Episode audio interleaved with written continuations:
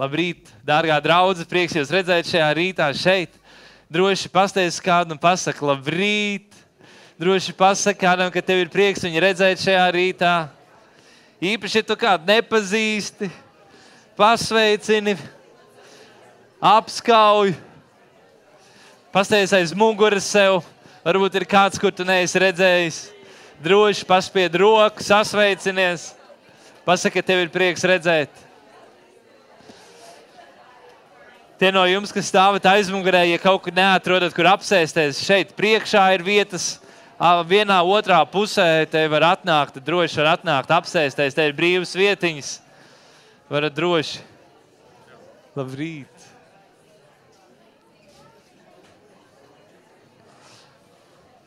Bērni lēnām dodas uz svētdienas skolu.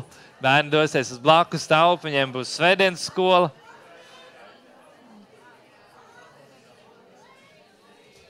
Bet droši, droši.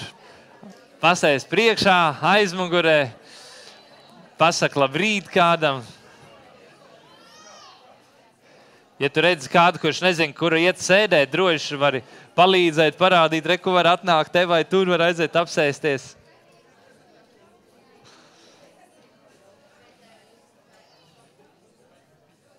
Un prieks jūs visus redzēt! Prieks arī viss redzēt, kas ir pēc kāzām šodien atnākuši.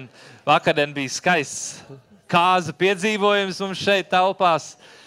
Un Oskars, mūsu Oskars arī mamma apprecējās. Gaidām viņus atpakaļ pie mums. Es viņam teicu, viņam šodien jābūt draudzē, bet uh, viņi tā kā izdomāja, laikam, viņa pagulēt ilgāk un neatnākt. Un tā kā viņi... Oskars teica, otro reizi mūžā viņš nebūs bijis draudzē, otro svētdienu. Un, uh, tas varbūt kādam no jums dara par iedrošinājumu. Nē, nē, es jokojos ar viņiem. Es teicu, ka varat gulēt, varat nenākt. Viss kārtībā. tā kā tagad tu apprecēsies, tu arī drīkst to svētdienu nenākt uz draugu. Bet nākamā svētdiena tev jābūt. Nākamā nedēļa tu neprecēsies. Nu, ko, paldies Dievam par Dievu vārdu. Un šajā rītā es gribu īsumā jums padalīties ar, ar kādu vārdu. Un, uh, Tie no jums, kas man nepazīst, man sauc Kristofs. Un, uh, un lai prieks iepazīties, prieks jūs visus redzēt, lai arī no kurienes jūs nebūtu. Un, uh, prieks, ka mēs varam būt kopā. Bet ir viena raksturvieta, kur man liekas, zin, gan rīz, vai es domāju, ka visi no jums, kas šeit sēžat, jūs zinat. Un, uh, un tā ir raksturvieta, ja nekļūdos, tad Stefanam Kerijam. No, jūs zināt, no NBA spēlētājiem, ja viņiem uz kurpēm ir uzrakstīts. Zināt, kas tā par raksturvietu ir? Jāņa 3.16. Viņiem uz kurpēm ir uzrakstīts. Jūs zināt, raksturvietā Jāņa 3.16. Mēs varam visi kopā to nocitēt vai izteikt skaļi. Ja? Tie, kas nezina, tie būs arī uz ekrāna. Tā kā uh, nebūs tik traki. Jāņa 3.16. Un uh, kamēr vēl nav uz ekrāna, tikmēr visi tie, kas zina, jau var sākt teikt. Tā tad, jo Dievs pasauli mīlējis ka viņš devis savu šo tēvu, lai neviens, kas viņam tic, nepazustu, dzīvi. Ļoti labi! Vai ja malači varat aplaudēt paši sev? kaut kur tajā rakstā, vai tajā pa vidu sākās tāda tā kā dalīšanās konfesijās, vai, vai kaut kas tāds, kur tā mazliet negāja kopā, dažādi teksti sāk parādīties. Bet vai tu neesi priecīgs, ka Dievs tik ļoti mīlēja pasauli, ka Viņš deva savu vienpiedzimušo dēlu? Vai tā nav laba lieta, ko? Ka tik ļoti Dievs mīlēja tevi un mani, ka Viņš deva savu vienpiedzimušo dēlu. Un man patīk, kā kāds mācītājs teica, ka tāpēc, ka Dievs tevi tik ļoti mīlēja, Viņš neuzrakstīja tev mīlestības vēstulīti. Vai tāpēc, ka Dievs tevi tik ļoti mīlēja, Viņš nesarīkoja lielu ballīti debesīs par godu tev? Vai tāpēc, ka Dievs tevi tik ļoti mīlēja, Dievs nesāka dejot un griezties uz rīņķa debesīs? Un, lai gan visas tās lietas arī ir notikušas, bet Dieva vārds saka, viņš tik ļoti tevi mīlēja, ka viņš ko darīja? Ko darīja? Viņš deva. Tik ļoti Dievs tevi mīlēja, kad viņš deva tev kaut ko, kas ir tik ļoti dārgs un vērtīgs. Un viena no lietām, ja tu iepazīsti vai tu saproti to, kāds ir Dievs, tad viena no tādām atslēgas lietām par Dievu ir, ka Viņš ir Dievs, kurš ir dāsns. Viņš ir Dievs, kurš dod. Viņš ir tāds Dievs, kurš tevi tik ļoti mīl, ka viņš nevis tikai saka labās lietas, nevis tikai dara kaut ko skaistu vai labu, nevis tikai rada labus apstākļus, bet viņš ir Dievs, kurš tev dod. Viņš ir dāsns Dievs. Un tā ir Dieva daba. Dieva daba ir būt tam, kurš dod.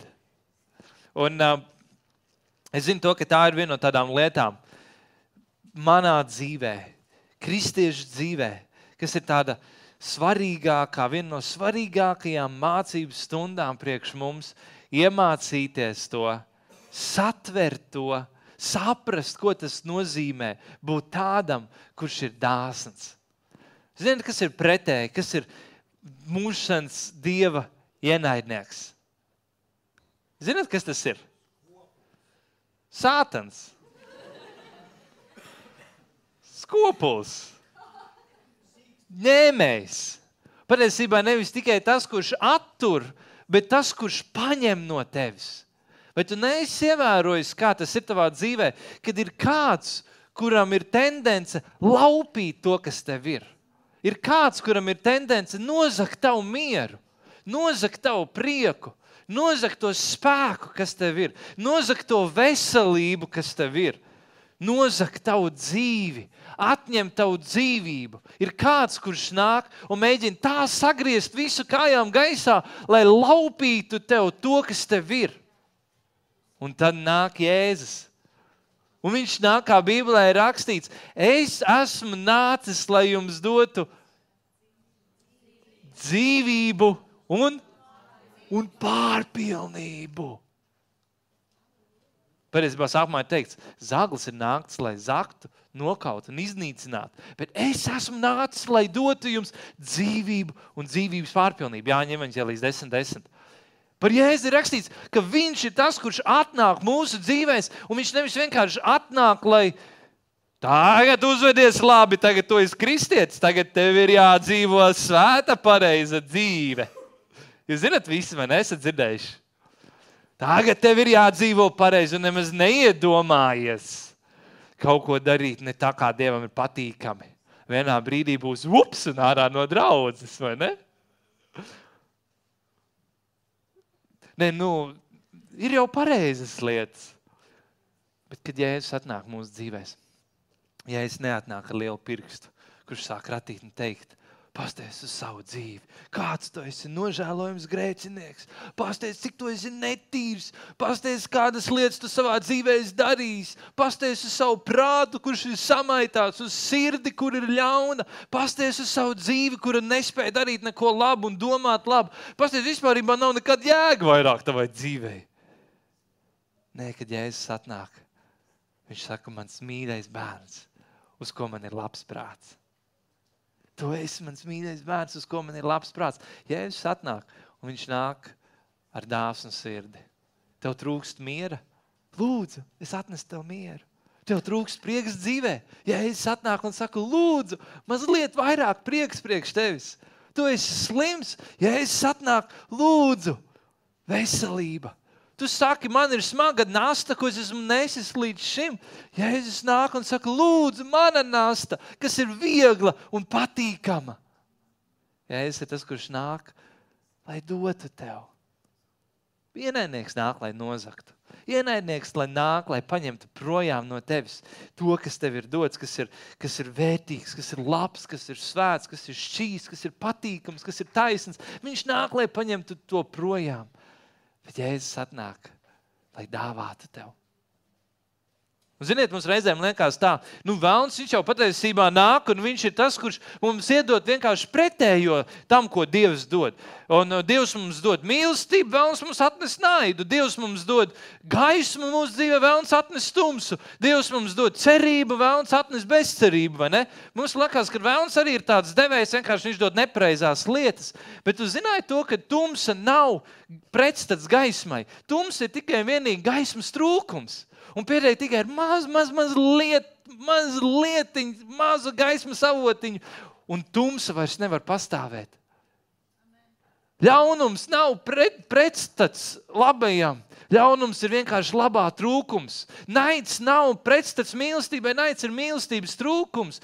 Grēks nav pretstats svētumam, grēks ir vienkārši svētuma trūkums. Vēlns nemāk tev iedot, vēlns māk tikai paņemt projām to labo, ko Dievs tev ir dāvājis.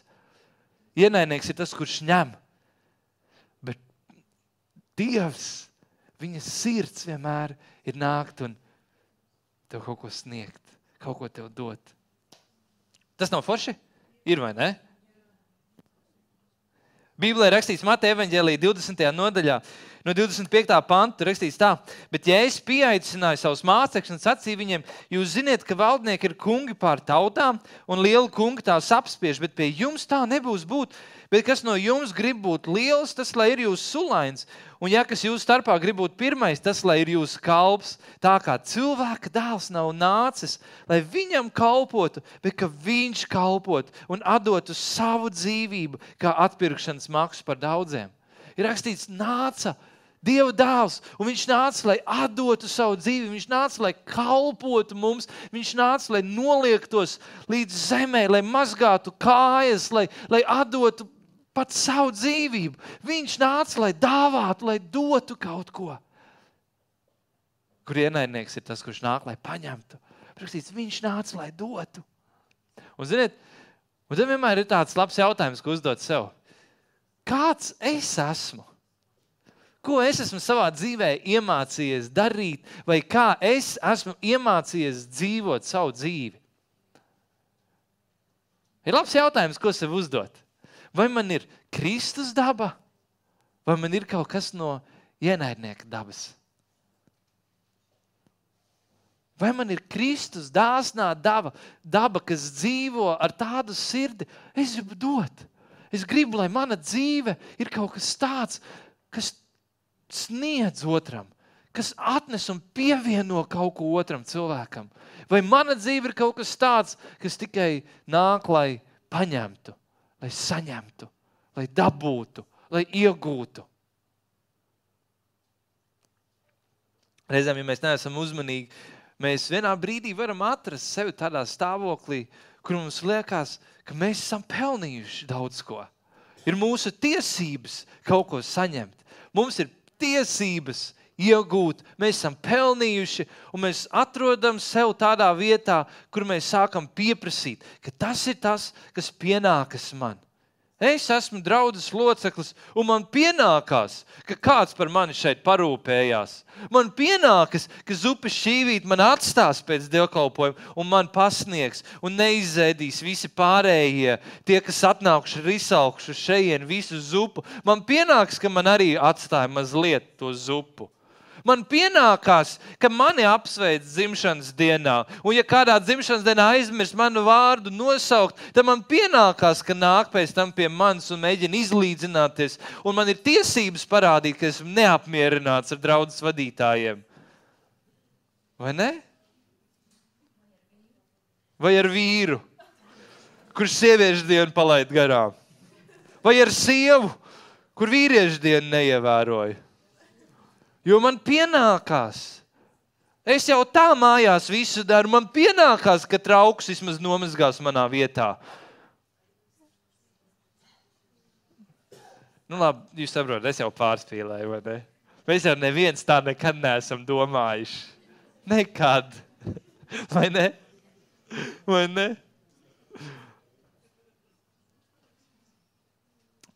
Es atceros, ka Vakardienā kāzas, tā jau forši, visi baigi brīnišķīgi. Es atceros, kad uh, mums bija kāzas uh, ar Lanu desmit gadu no jau atpakaļ. Un uh, mums arī, nu, kāzās, protams, kā jau tādiem jauniem, mums nekad nav, nebija naudas un, un uh, neko mēs nevarējām paši atļauties. Un, un uh, mums tik daudz draugi no draudzes, no history makeriem, vēl no kurienes vienkārši pieslēdzās palīgā un mums palīdzēja visādas lietas. Un, zin, kāzas beidzās un tā kā laiks paiet un viss ir baigi forši. Un tad vienā brīdī tu saproti, ka tu esi tagad nonācis tādā vietā, kur tev ir jāatstrādā visiem taviem draugiem. Tāpēc, ka, tāpēc, ka viņi visi tagad arī priekš tevis, un tu saproti, ka visi tev apkārt ir neprecējušies, un viņi visi taisīsies precēties tuvākajā laikā, un tev visiem būs jākalpo. Un tev vienkārši, tu saproti to, un tu pieņem to kā tādu faktu, ka, nu, Sorry, nu, viņi palika tavās kāzās, tur līdz vēlai naktī nomodā. Tagad tu dabūsi palikt viņu kāzās līdz vēlai naktī nomodā. Un es atceros, ka Kristaps ar Jānu precējās. Tad bija tāds iekšējs priekš, tāds sapratni, ka pēdējais, esmu atstrādājis pēdējo. Kā, ir, ir, ir izdarīts līdz galam. Un reizēm, kāpēc es to teicu? Es nezinu. jā, dot vai ņemt. Tāda arī tēma šodienā, vai ne? Un reizēm mums liekas, ka man pienākās. Jā, tāpēc es to teicu. Labi, Linda, tagad vakardienā viss tur darīs, norganizējis un tā. Tad liekas, Bet viņa ir precējusies. Diemžēl tā kā palaid garām savu iespēju. Bet Mārcis ir lieliski iespēja. Oskars, mūžīgais parādnieks, Mārcis tagad būs. Tagad...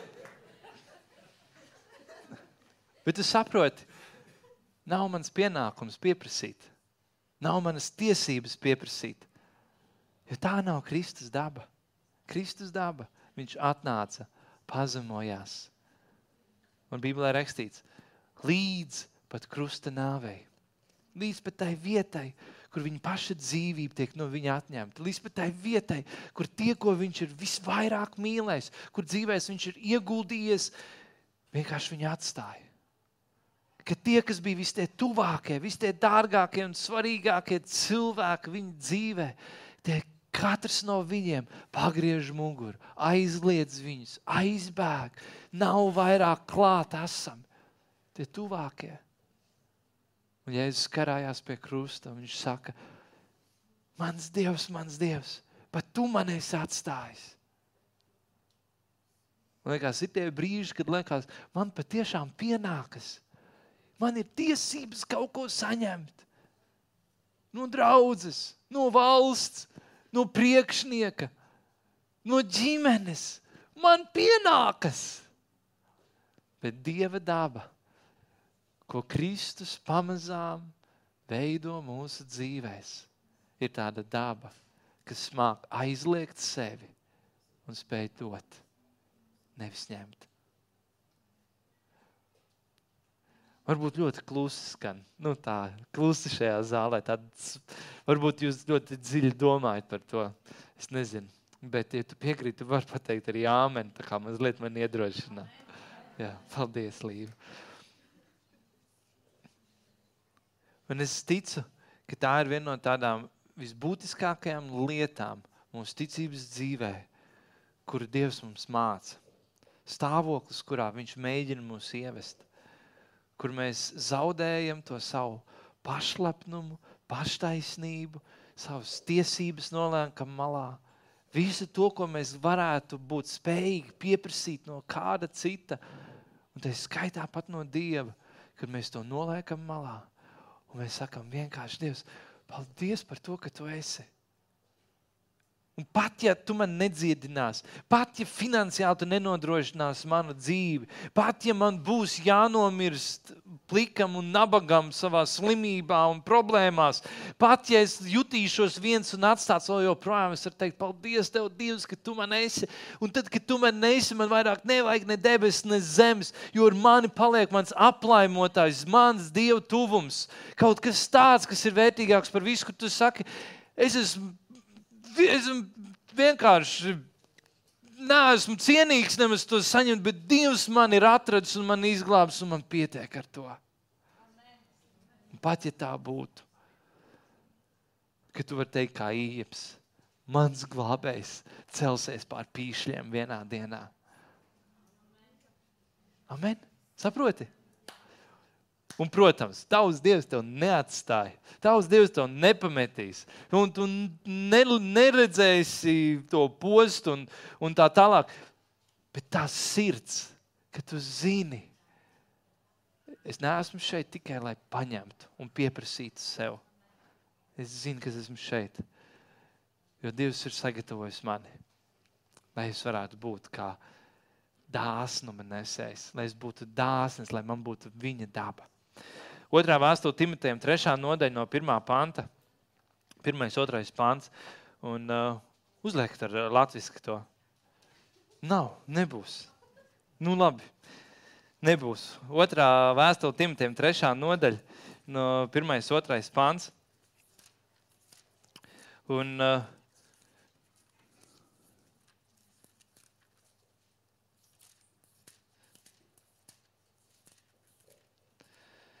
Un tur ir rakstīts tā, trešā nodaļa no pirmā panta. Bet zini to, ka pēdējās dienās iestāsies grūti laiki, jo cilvēki būs patmīlīgi, mantas kārīgi, lielīgi, augstprātīgi, zaimotāji, nepaklausīgi vecākiem, nepateicīgi, neganti. Viņš saka, ka pēdējās dienās iestāsies grūti laiki, jo cilvēki būs patmīlīgi. Angļu valodā rakstīts tā, tev ir jāapzinās, ka pēdējās dienās būs tāda kultūra sabiedrībā, kas kļūs ekstremāli nežēlīga. Cilvēki būs uz sevi centrēti. Viņi mīlēs paši sevi. Viņi būs apsēsti ar naudu. Viņi leposies ar lielām lietām, kamēr viņi uh, mēģinās atrast ceļu sev apkārt, būs lepni un augstprātīgi un izsmies pareizās lietas. Viņi ignorēs paši savus ģimenes. Viņi būs nepateicīgi un nedievišķi. Un nav tālu jāmeklē, mēs redzam apkārt visur to. Pēdējās dienās būs tāda laika. Kaut kur pēdējās dienās antikrista gars, tas paliks tik daudz aktīvāks mums apkārt. Un viena no lietām, ko viņš izdara, viņš dara cilvēkus patmīlīgus, uz sevi vērstus. Tas viss ir par mani. Tas viss ir par mani un manu dzīvi un man vajag, un man pienākās. Es gribu ņemt sev, kad nāk Kristus, pārveido mūsu sirdis, un viņš dara tās vairāk un vairāk. Lūdzu, ņem. Atcerieties, ja es teicu, ka tev sit pa vienu vaigu, ko tev jādara? Pagriez otru vaigu. Kad tev ņem, kad tev ņem svārkus, atdod arī mēteli. Saprot, Tu saproti? Baigi labi. Jā, paldies. Dievs dara mūs par dāsniem cilvēkiem. Mums ir jāiemācās, mums ir jāatrod sevi tajā vietā, kur mēs spējam būt dāsni ar to, kas mēs esam un visu, kas mums ir. Pagājušā nedēļā jūs dzirdējāt stāstu par īriju. Kādā veidā uh, Garets īrijā izveidoja cerības kalpošanu. Kādā veidā viņi kalpoja uz ielām. Viņi nepastāstīja visu vēl līdz galam. Pēc tam, kad viņiem bija tas busiņš, pēc tam viņi pārgāja. Viņiem bija tāda kafejnīca pilsētas centrā, kur, uh, kur darbojās tieši pa naktīm, vakaros. Tur visu laiku varēja nākt jaunieši, un tur naktīs, un tur, un tur nāca cilvēki, kas gribēja darīt pašnāvības, narkomāni. Uh, jaunieši tur visu laiku nāca un viņi kalpoja viņiem. Pēc tam, kā viņš tagad var kalpot Āfrikā. Vēl nedēļa atpakaļ jūs dzirdējāt stāstu par Evelīnu, kur kalpoja. Un, uh, fantastiski ir dzirdēt tādus stāstus. Bet viena lieta tas vienmēr paprasa, ka tu spēj nomirt sev un tu spēj būt tas, kurš sāk dot. Bet, kad tu klausies uz tādus zināmus uzņēmējus, motivācijas, iedvesmojošus runātājus, kad tu klausies biznesa seminārus, viena no lietām, ko viņi visu laiku saka, nekoncentrējies uz naudu. Nedomā tikai par naudu, tas nav tikai kādā veidā pārdot vairāk. Tas ir par vērtību, ko tu spēj pievienot. Tas ir par to, ka tu spēj pievienot kaut kādu vērtību, un tad cilvēki maksās. Nauda pati nāks tur līdzi, bet es, lai tu varētu kalpot tiem cilvēkiem, pievieno vērtību viņiem, dod viņiem kaut ko, kas ir vērtīgs. Pat pasauli to zina. Kur vēl vairāk mums, kam ir kridots Kristus, ka mums vajadzētu būt un dzīvot kā tādiem cilvēkiem, kas ir gatavi dot. Un es nerunāju tikai par to, ka tagad mēs savāksim ziedojumu un izvilksim visi maciņus, un, un tur aizmugurē ir kastīts, un šodien jums būs iespēja ar kartēm arī ziedot, un, un varat uzrakstīt arī kredītā, varat arī ziedot vai tā. Es nerunāsim, nerunājam tikai par naudu. Mēs runājam par mūsu dzīvēm. Ka mēs mācāmies būt dāsni cilvēki ar to, kas mums ir. Un brīžiem esmu tik pateicīgs un tik priecīgs redzot, cik dažādi cilvēki jūs šeit esat draudzē.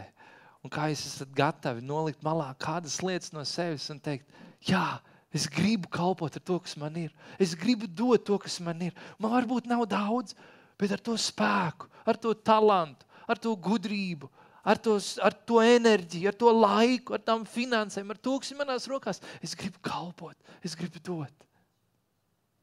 Un tad ir kaut kas tik skaists. Vakardienā atkal par tām pašām kāzām.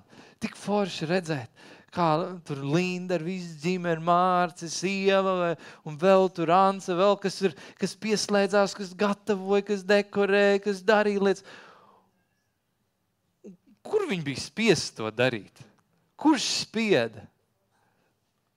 Oskars un ja mamma tikai pāris mēnešus pazīstam gal galā. Kurš spieda to darīt? Kurš lika? Varēja taču labākas lietas izdomāt, ko darīt dzīvē, vai ne? Pietiekoši daudz bērnu, pietiekoši daudz citu lietu dzīvē notiek. Bet ir kaut kas tāds sirdī, ka tu zini, es gribu palīdzēt, es gribu darīt. Cik fantastiski, pārsteidzoši. Visi nu, tie, tie daži cilvēki, kas svētdien pēc svētdienas kalpo svētdienas skolā, kamēr mēs esam šeit, Tagad tur uh, Tonija ar Annu ir. Tonija šodien pirmo reizi ir superīga. Un vai tur, vai, vai, vai Ance ar, ar lāsmu, kad uz turieni aiziet, vai vienalga, labi. Jebkurš no jums, kas ir pieslēgušies un gājuši tur, kurš to liek? Kurš spiež tev iet pie bērniem tur un, un pavadīt dievkalpojumu, kamēr tu varētu būt šeit un varētu saņemt un klausīties, un tev taču vajag. Un, un ja nu Dievs tajā svētdienā tieši izdomāt atnākt šeit. Un te viss vienkārši asburī numur divi tas sāktos, vai ne? Un tu esi svētdienas skolā. Iedomājies! Kurš tev liek? Bet tu dari to. Jā, varbūt tur vispār atnāk. Slavētāji! Katru nedēļu nākt uz mēģinājumiem, mājās mācīties dziesmas. Līva šodien nav spēlējusi basu. Vispār no nulles nekad mūžā nav spēlējusi. Maksā, pa, nu, ne, nu, pirm, tā kā viņi ir gatavojusies. Nav tā, ka viņi atnāca un nekad nav spēlējusi. Vienkārši sāk spēlēt basu. Pēkšņi vienkārši, o, es spēlēšu. Nē, viņi mācījās mēnešiem ilgi. Maksā par privātu stundām, brauc, velta laiku. Kas viņai spiež kaut ko tādu darīt? Un vēl pie tam meitene ar basu. Nu. Nē, nu super. Mārcis atceros, cik gadu atpakaļ nopirka bungu komplektu, vai atkal mācīšos, sāka mācīties, spēlēt. Un tā tālāk. Kas liek viņiem to darīt? Kas liek tur Rilmāram un, un, un, un Lūkasam un Bogdanam tur filmēt un, un nodrošināt, kad ir, ir tiešraidi un internetā var redzēt un stāvēt pie kamerām un tur kustēties un zūmot un staigāt un mainīt baterijas un kaut kas nestrādā un tur nākt un kaut ko labot un darīt vai, vai kas liek tās lietas darīt? Kas liek gatavot to ēdienu? Un, un tie no jums, kas šeit sagatavo no skrīveriem, vienmēr zupiņu vai rosals, kas atnākuši ir skaisti, perfekti sagriezti, perfektos kubiņos ar perfektiem zirnīšiem. Kurš liek to darīt? Kurš vitē liek tur vienmēr pavadīt laiku un, un tā tālāk? Un nākt uz lūgšanām, organizēt lūgšanas, organizēt mājas grupiņas, organizēt un, un aicināt pie sevis ciemiņus, aicināt un iepazīties ar draugu locekļiem. Un, un šeit pēc dievkalpojuma nevis vienkārši izcīnīt savu ceļu līdz tai zupai, dabūt savu bļodiņu, nākt apsēsties un laimīgi sēst viņu, bet parūpēties par kādu otru, parunāties ar kādu, aizlūgt par kādu, atrast kādu, pie, pieiet pie kāda, pie kur neviens nepiet. Kurš liek un spiež to darīt? Ir tikai viena lieta - Kristus sirds, kas ir gatava dot vairāk kā ņemt. Un Dievs tev veido par tādu. Vai tu to redzi, vai nē, saproti, vai nē, bet ir lietas, viss, kas tavā dzīvē, tev apkārt notiek. Dievs tev veido par dāsnu cilvēku. Tāpēc, kad viņš ir dāsns un viņš saka, kļūstiet kā es, imitējiet mani, kļūstiet man līdzīgāki. Es ar dāsnu sirdi. Amen. Vai tas nav skaisti? Vai es to nevarētu pateikt vienu tādu labu amen? amen? Vai ne? Jā, Dievs tev dara dāsnu.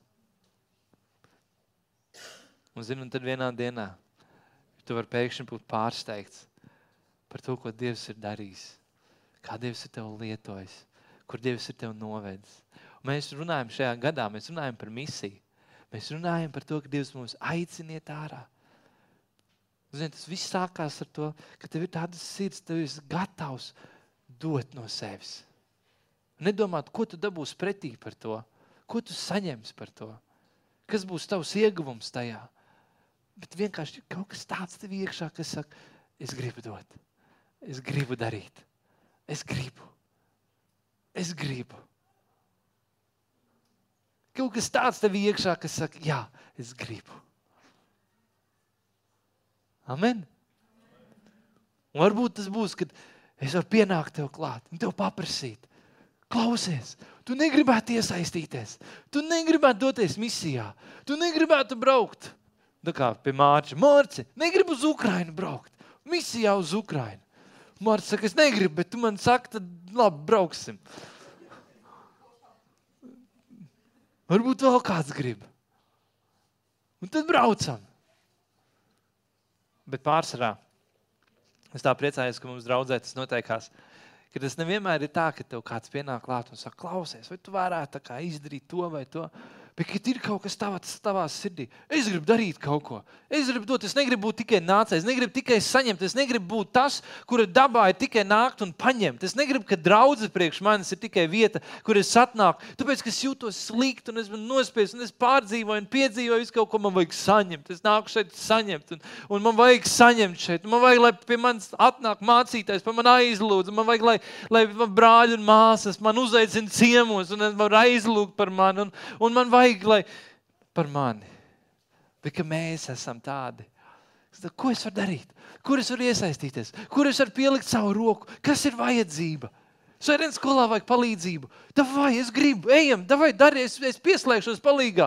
Ēdienu vajag vairāk sagatavot. Es varu to izdarīt, vajag ātrāk atnākt pirms dievkalpojuma. Es varu atnākt, vajag palīdzēt kādas kārtas uzorganizēt, vai vajag pie kāda uzaicināt ciemos, vai kādam iet grūti. Vai nāc pie manis, es, būšu, pa, es palīdzēšu tev. Ir kāda ģimene, kam ir grūti, nākat pie mums, mēs jūs uzņemsim, pabarosim, runāsimies, lūgsim, ticēsim katru nedēļu, vai darīsim. Mēs esam gatavi dot. Vai ne? Pusauģiem kaut ko vajag. Da, vai mēs darīsim, vai iet uz ielām? Mēs tur ejam uz ielām. Vai vajag vēl kaut ko tad darām? Talka būs drīzumā. Da, vai ejam, darām, tīram, kārtojam, mazgājam, darām vienalga, ko vajag. Hagai grāmatā. Es nelasīšu to visu, bet cilvēki runā un cilvēki saka, ka ir lietas, kas notiekās tā, kā viņiem negribētos. Liekas, viņi cenšas strādāt, cenšas celt savus namus, cenšas kopt savus laukus, bet liekas, ka ir tukšs kabatas.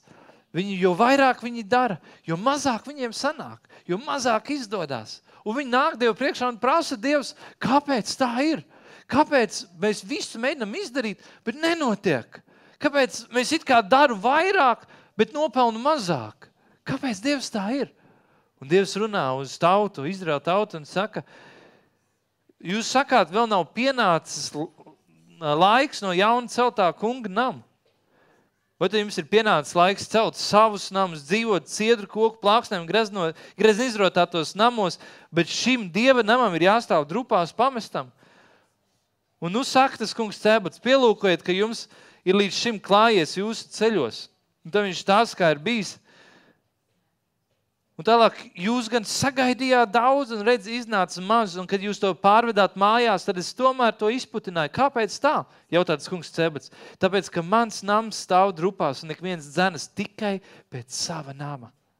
Tāpēc debesis aizturēja pār jums savu vēldzi, un zemes klēpis noslēdz jums savus augļus. Katrs dzenas pēc sava nama. Hagai grāmata, pirmā nodaļa, 9. pants. Viņš saka, katrs dzenas pēc sava nama, pēc sava labuma, pēc tā, ko viņš sev varētu iegūt. Katrs dzenas pēc tā. Un, ja tā godīgi, mēs esam visi aizņemti. Mums visiem ir atbildības, darbi, karjeras, mācības un izglītības, ģimenes, attālums, distance, laiks. Mums visiem ir lietas, kas mums kavē. Un mēs ļoti bieži varam būt tie, kas izvēlās, nu, man ir jādara visas tās lietas, bet tas man ir jādara. Un reizēm Dievs mums atgādina, bet tu atstāji novārtā kaut ko, kam ir mūžīga vērtība. Tos biznesa būs gadi, un tas vairāk nebūs. Tava karjera pēc 50 gadiem tam vairāk nebūs nekāda nozīme. Dzīve, kas kā tāds mirklis, kā tāds tvaiks, kas ir un izgaist, bet ir lietas, kam ir īsta vērtība. Saka, cel Dieva namu ar savu dzīvi, ar savu spēku, ar savu laiku, ar savu sirdi, cel Dieva namu celt dieva namu. Un es nerunāju, kā tagad celiet draudz dievu mājas, un mēs tagad, tas nav par draudz, vienkārši celiet dievu valstību. Lai mūsu sirds ir tāda, es gribu celt dievu valstību. Ar to, kas man ir, es gribu celt dievu valstību. Es gribu darīt to, ko es varu izdarīt. Un kaut kur tas nozīmē maksāt kādu cenu, atteikties no kaut kā, riskēt kādās lietās, bet cēl dieva valstību, cēl dieva namu. Un tad būs pārsteigts, ko Dievs darīs tavā dzīvē. Amen. Cēl dieva namu. Un lai tas ir kaut kas tāds, ar ko tu aizēji projām. Bībelē rakstīts tā, Jēzus vēl teica, kam nav tam iedos, lai tam beidzot būtu. Vai ne? Ne? Bībelē rakstīts, nekrājiet savu mantu virs zemes, kur kodas un rūstās maitā un zagļi roku un zog, bet krājiet savu mantu debesīs, kur ne kodas, ne rūsa tās nemaitā, kur zagļi nerok un nezog, jo kur tavu manta, tur būs arī tavas sirds. Citā vietā viņš saka, turpinot šo pašu kam nav, tam atņems arī to, kas tam ir. Bet kam ir, tam dos. Kāpēc? Kāpēc tā? Jo mēs bieži vien sev varam nolikt tajā vietā, kur mums liekas, man nav, tāpēc man vajag paņemt, man vajag sagrābt, man vajag dabūt, man vajag priekš manis. Bet, kad tu saproti, kad tu nonāc līdz atklāsmei un sapratnē, Dievs tev ir kaut ko vērtīgi iedevis. Un kad tu sāc to lietot, tu būsi pārsteigts, kādus augļus tas var atnest, cik daudz skaists var no tā kaut kas izveidoties. Amen. Tāpēc, lai Dievs dod tev dāsnu sirdi, lai Dievs dod, ka tu vari pieaugt savā dāsnumā, tajā, kā tu vari būt devējs. Un tu redzēsi, jo dāsnāk kļūst tava dzīve, jo tu redzēsi lielāku Dieva spēku un lielāku Dieva svaidījumu savā dzīvē. Dievs to vedīs tālāk uz priekšu, proporcionāli, cik daudz tu spēsi pazemoties, aizliegt sevi un kalpot. Amen. Vai tas nav vienkārši? Vai tas nav skaisti? Tāpēc dzīvosim, būsim tādi cilvēki, tādā pasaules vidū, kur viss ir, lai tikai paņemtu sev, lai iegūtu sev, lai nodrošinātu sevi. Būsim šādas pasaules vidū, pilnīgi pretēji. Tie, kas nākam un esam dāsni ar savām dzīvēm, ar savu laiku, ar to, kas mums ir. Un sākot jau ar šo dienu, sākot jau tagad, pēc dievkalpojuma, aizej pie kāda, parunā ar kādu, iepazīsties ar kādu, velti laiku kādam cilvēkam. Tad mums būs laiks sadraudzībā, ēdīsim zupu. Gan Rīgas zupu, gan skrīveru zupu. Un velti savu laiku priekš kāda, pavadi laiku ar kādu, velti savu uzmanību. Un tu būsi pārsteigts, cik daudz skaista var tajā izveidoties.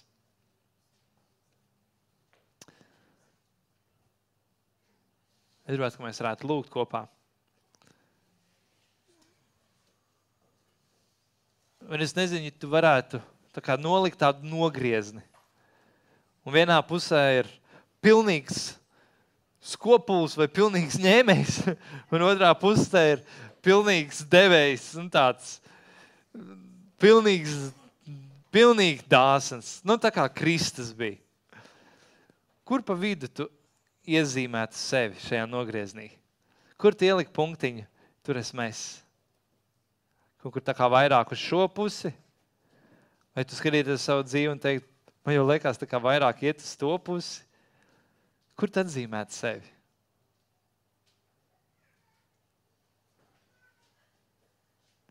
Un lūksim, lai mēs visi varētu vairāk un vairāk būt ar tādu jēzus sirdi, ka mēs mācītos būt dāsni ar to, kas mēs esam un to, kas mums ir.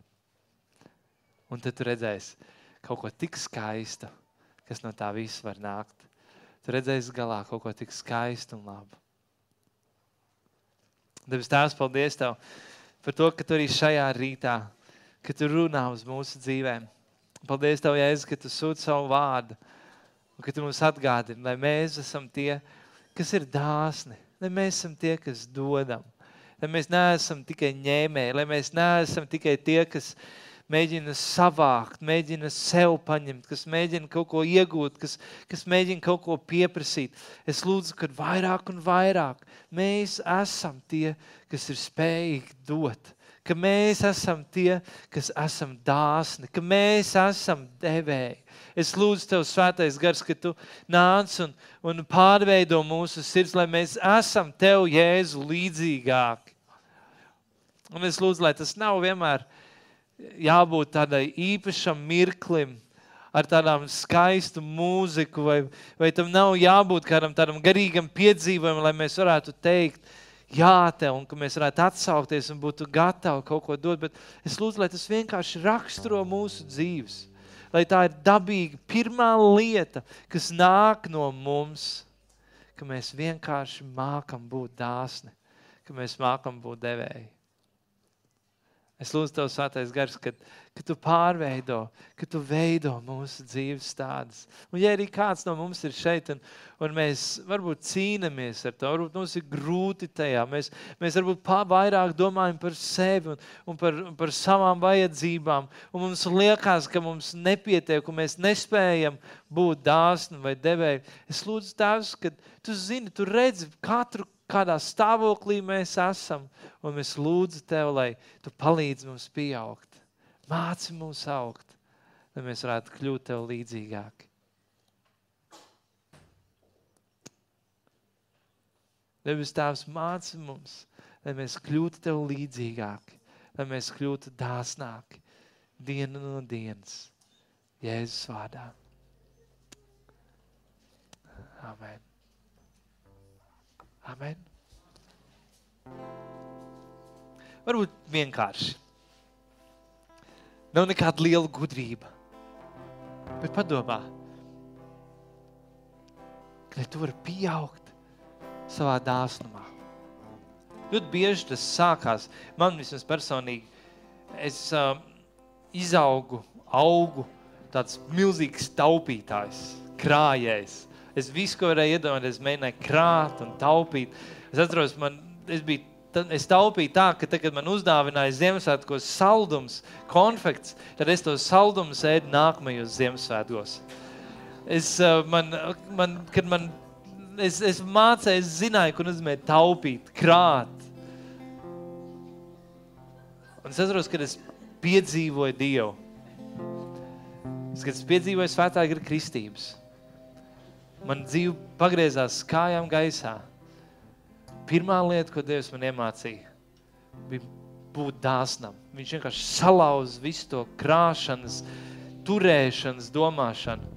Un, un pirmie gadi bija tādi pilnīgi, jebkas, kas man ir vērtīgs, Dievs man teica to dāvināt, atdot. Es atceros, man, man, man, man jebkādas lietas. Vienkārši. Man bija Gameboys, es biju nopircis. Šodien vispār tas būtu zelta vērtībā. Viens no pirmajiem tiem game, varbūt kāda, kāda no jums varbūt zina, kas ir Gameboys. Bet um, tajā laikā tas bija, tas bija vienkārši kaut kas amazing. Un Dievs runāja, nu, tev tas ir jāuzdāvina. Es par savu naudu biju nopircis mūzikas centriņu. Dievs runāja, tas ir ar to jānosveitī kāds cilvēks. Man bija sudraba ķēdīte. Dievs runāja, ielikt to ziedojumā, dabūja citu ķēdīti. Dievs runāja, to vajag ziedot. Dabūja telefonu mobīlo. Dievs teica, to vajag ziedot. Dabūja vietā citu mobīlo telefonu. Dievs teica, to vajag ziedot. Dabūja vietā citu mobīlo telefonu. Dievs teica, to vajag ziedot. Dabūja naudu, visu vajadzēja ziedot. Turpināja ziedot to naudu. Beigās aizņēmos naudu, lai varētu ziedot. Un jebko, ko es varēju izdomāt, kas man varētu būt vērtīgs mājās, es visu ziedoju. Un uh, tajā brīdī varbūt ne, ne visi saprata, bet tagad es zinu, Dievs lauza to man, turēties, paņemt. Tas ir mans, man vajag turēt to, kas ir mans. Dievs lauza to, lai es mācītos būt dāsns. Es joprojām neesmu tik dāsns kā Landa. Viņi vienkārši atnāk pie mums ciemiņu, viņi gatavi visu atdot. Es tik domāju, kaut mans kotlets neaiztikt neviens.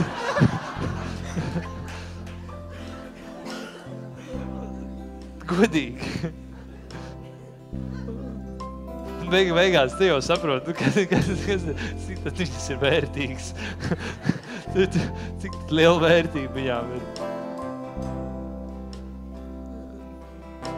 Bet Dievs māca būt dāsnam. Un varbūt kādam no jums varbūt tas ir vajadzīgs. Ka Dievs vienkārši uzrunā par kādām praktiskām lietām. Es atceros to dienu, kad Dievs manim runāja, atnest īpašu ziedojumu. Un uh, tie bija simts lati tajā laikā. Un es atceros tā sajūta, ka tu paņem simts latus un ieliec viņus ziedojumā. Un liekas, tas ir tā kā, es nezinu, tas ir tā kā miljons priekš tevis. Tas ir kaut kas tik milzīgs, kaut kas tik liels. Es atceros pirmo reizi, kad atnes un ziedo simts latas. Un es atceros to reizi, kad uh, tu pirmo reizi atnes un ziedo tūkstots eiro.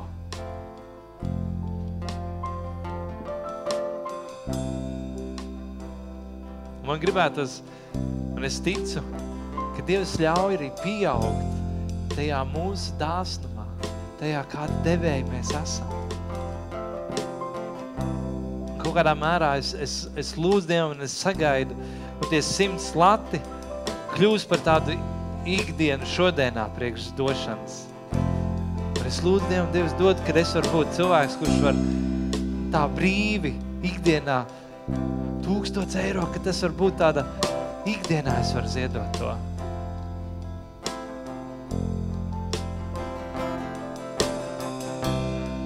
Lai Dievs dod, ka mēs varam pieaugt tajā, kur, ko mēs dodam, kur mēs varam būt dāsti. Kādam tas varbūt ir finansēs vajadzīgs. Kādam varbūt tā lielākā izlaušanās ir vienkārši tajā, ka tu spēj veltīt savu laiku. Tu spēj kalpot, uzņemties kādu atbildību. Tu vari veltīt laiku kādam cilvēkam, varbūt tam, kas tev sēž blakām. Ka tu veltīt laiku. Varbūt tas ir lielākais, ko tu vari izdarīt.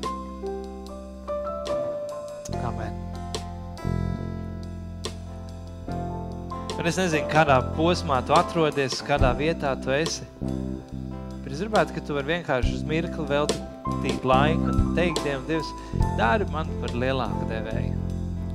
Dari man par lielāku devēju manā dzīvē. Dari man par lielāku devēju. Lai tā mana patmīlība, tā mana mantrausība, lai tas, kur es skatos un saku man, sev. Dod, ka tas kaut kur tiek paņemts projām, dari man par lielāku devēju. Pēc maza mirkļa būs iespēja runāt liecības. Katra liecība ir kā tāda došana, kur tu dod, tu liecini. Būs iespēja aizlūgt vienam par otru, Tā ir tāda iespēja, ka tu vari dot, tu vari kalpot ar kādu vārdu, ar kādu pravietojumu, ar kādu, kādu, kādu vienkāršu aizlūkšanu. Tu vari dot. Būs iespēja kalpot pie galda viens otram. Būs iespēja kalpot šai nedēļā. Un kad vienkārši saka, Dievs, dari mani par dāsnāku cilvēku lielāku devēju.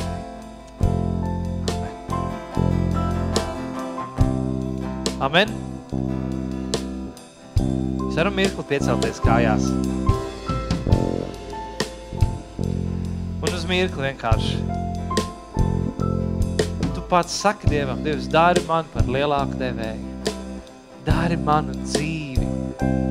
Dari mani par tādu dāstu cilvēku. Kā ir rakstīts Bībelē, ka Jēzus nāca nevis, lai viņš kalpot, uh, nevis, lai viņam kalpot, bet lai viņš kalpot. Ka tu saki, dari man par tādu, kad es varu kalpot. Ka es varu kalpot. Dari vairāk man par tādu cilvēku.